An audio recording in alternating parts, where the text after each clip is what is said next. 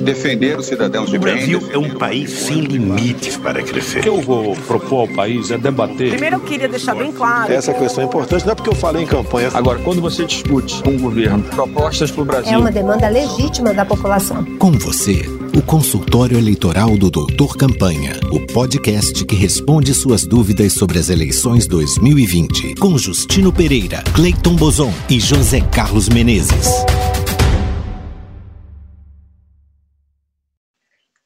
Olá, tudo bem? Está no ar o consultório eleitoral do Doutor Campanha, o podcast em que você tira as suas dúvidas sobre como fazer uma campanha eleitoral vitoriosa nessas eleições que vêm por aí. O consultório eleitoral do Doutor Campanha é apresentado por José Carlos Menezes, consultor político de longa experiência. Tudo bem, Menezes? Tudo bem, Justino? Tudo bem, Cleiton? É apresentado por Cleiton Bonson, consultor político e especialista em comunicação digital. Tudo bem, Cleiton? Tudo bem, Justino? Tudo bem, Menezes? Tudo bem, ouvintes? E é apresentado por mim, Justino Pereira, também sou consultor político. E é com grande satisfação que, a partir desse quinto episódio da segunda temporada do Consultório Eleitoral, a gente está com você aqui na Rádio Brasil Atual 98.9, uma das rádios mais charmosas e sérias do Brasil. Então, todas as sextas-feiras, às nove da matina, você nos ouve aqui um episódio inédito do consultório eleitoral do Doutor Campanha. E depois, se quiser ouvir para tirar mais dúvidas, você vai ao Spotify, digita consultório eleitoral do Doutor Campanha e ouve lá este e outros episódios. E como funciona o nosso programa? O nosso programa é feito para tirar as dúvidas de quem vai trabalhar ou vai ser candidato a, a uma das eleições próximas. E a gente funciona assim: a gente pede para você mandar as suas perguntas por e-mail ou por WhatsApp e a gente, com a maior satisfação, vai responder. Perguntas sobre quaisquer dúvidas envolvendo como fazer uma boa campanha eleitoral. Você pode nos mandar dúvidas por e-mail. E qual é o e-mail, pessoal? Cleiton, qual é o e-mail? O e-mail é doutorcampanha.gmail.com, sendo que doutor não é o DR, é doutor por extenso, a palavra doutor, doutorcampanha.gmail.com. Ou também por WhatsApp, a gente vai responder com todo o prazer. Qual é o nosso WhatsApp, Menezes? É o 11 954 22 2954. 11 954 22 2954.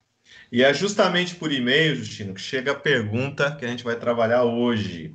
Tá? Então, a Maria Rita Prats, que é lá do Tocantins, lá de Palmas do Tocantins, faz a seguinte pergunta: Vai ter ou não vai ter eleição esse ano? Pô, tá aí um belo tema para a gente começar e estrear aqui na Rádio Brasil Atual. Menezes, vai ter ou não vai ter eleição esse ano? Então, tudo indica que sim, né? O Barroso, que vai assumir agora o Tribunal Eleitoral, o Superior Tribunal Eleitoral, ele já deu várias declarações à mídia, né, afirmando que, em princípio, pelo menos, a não ser que aconteça alguma coisa fora da, né, fora da curva, a eleição vai estar mantida para outubro desse ano. É a data que uh, quem quiser fazer campanha bem sucedida tem que se fixar, né? Se houver alguma mudança depois, algum adiamento de semanas, meses, seja lá o que for, a, o, a, nesse momento, essa é a data e é aí que tem que se fixar quem estiver fazendo campanha.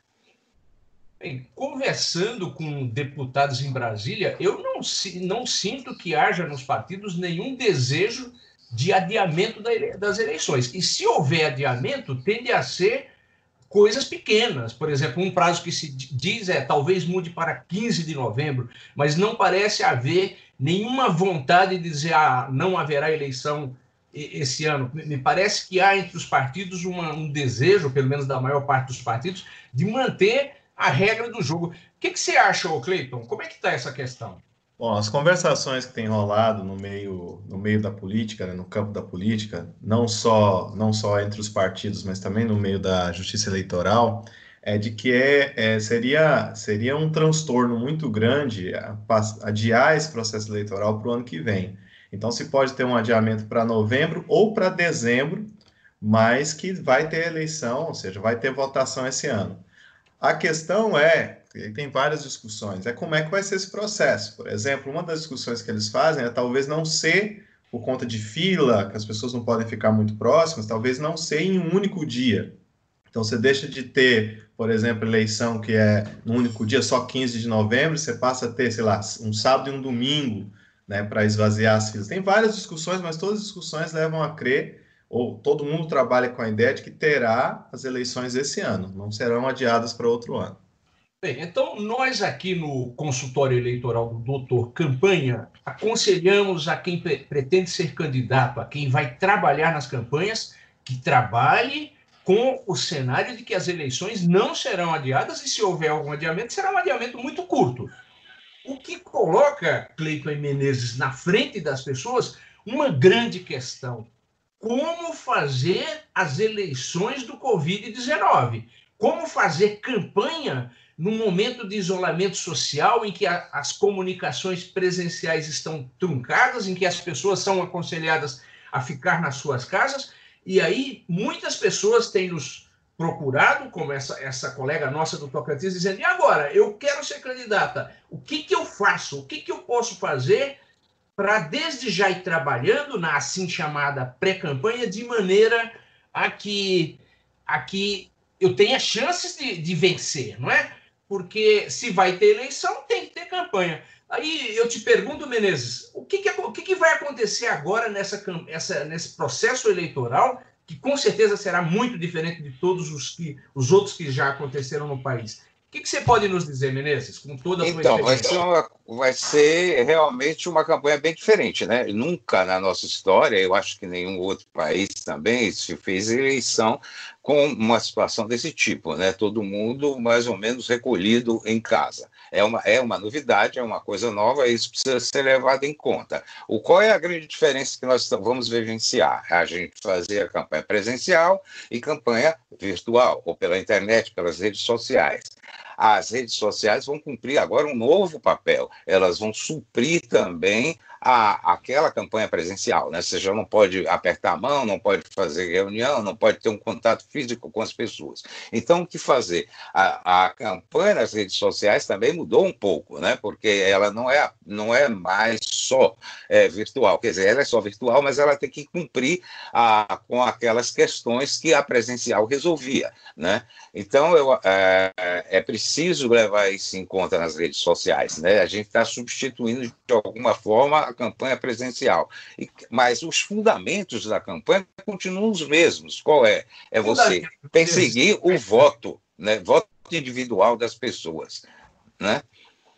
Basicamente é isso que tem que se fazer. Eu diria só que o sujeito não deve se iludir muito com questões de like, seguidores, etc., mas se fixar nesse grande objetivo que é de qualquer campanha, virtual ou presencial, a conquista do voto individual das pessoas. Ô, Menezes, e aquela questão de que uma, uma boa estratégia, uma mensagem focada, isso continua válido. É né? bem pensado, é bem falado. É a mesma coisa, né? É preciso na rede virtual, ou na, na campanha virtual, na campanha presencial, é fundamental ter uma estratégia, ter objetivos claros, bem definidos, o sujeito saber exatamente que cargo que ele está pleiteando. E eu acho que tem uma novidade aí que precisa também agora na pré-campanha ainda, o sujeito começar a se preparar para falar do futuro, do pós-pandemia, que vai encontrar uma sociedade completamente diferente, seja em termos econômicos, sociais e tal. Então não é para ficar lá falando que vou botar ponto de ônibus, só apenas isso e tal, que muita coisa que se falava antes, né? Há uma eu acho que os candidatos devem começar a se preparar para falar do futuro, o, o que, que, eles pretendem fazer quando essa pandemia final for embora, porque vai embora em algum momento. E a, a história nos mostra isso, né? Mais cedo ou mais tarde essas coisas acabam. Muito bem. E, Cleiton, você que é o nosso especialista em campanha digital, o que, que você tem a nos dizer? O que, que um candidato, o que, que um apoiador deve fazer já para manter ou ampliar as suas chances de, de vencer as eleições quando chegar o momento?